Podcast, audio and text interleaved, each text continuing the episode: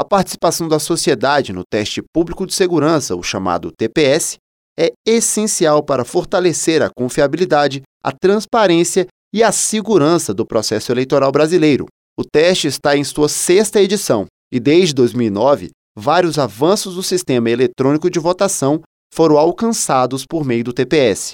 A blindagem do teclado da urna eletrônica, por exemplo, surgiu a partir do plano de teste executado na primeira edição do TPS, como afirma Célio Castro, assessor da Secretaria de Modernização, Gestão Estratégica e Socioambiental do TSE. De prática, a gente sempre usa como exemplo o, o, a blindagem do teclado da urna eletrônica, surgiu lá na edição de 2009, então foi é, feita uma blindagem elétrica para você evitar que possam é, fazer a, a, os sinais eletromagnéticos das teclas tecladas e pressionadas e possam descobrir que tecla é aquela. Então, isso foi uma evolução lá de 2009.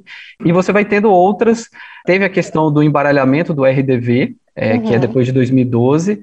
Teve os aprimoramentos. Outro aperfeiçoamento gerado pelo TPS foi o embaralhamento do registro digital do voto, que permite a recontagem dos votos da urna eletrônica por partidos políticos ou coligações.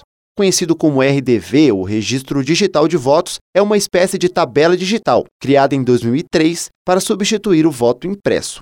Lá são armazenados os votos digitados na urna para que sejam recontados. Após sugestão do TPS de 2012, essa tabela passou a ser embaralhada em vez de seguir a ordem cronológica. Para mais informações sobre o teste público de segurança deste ano, acesse o site justiçaeleitoral sem barra TPS. Do TSE, Gabriel Pontes.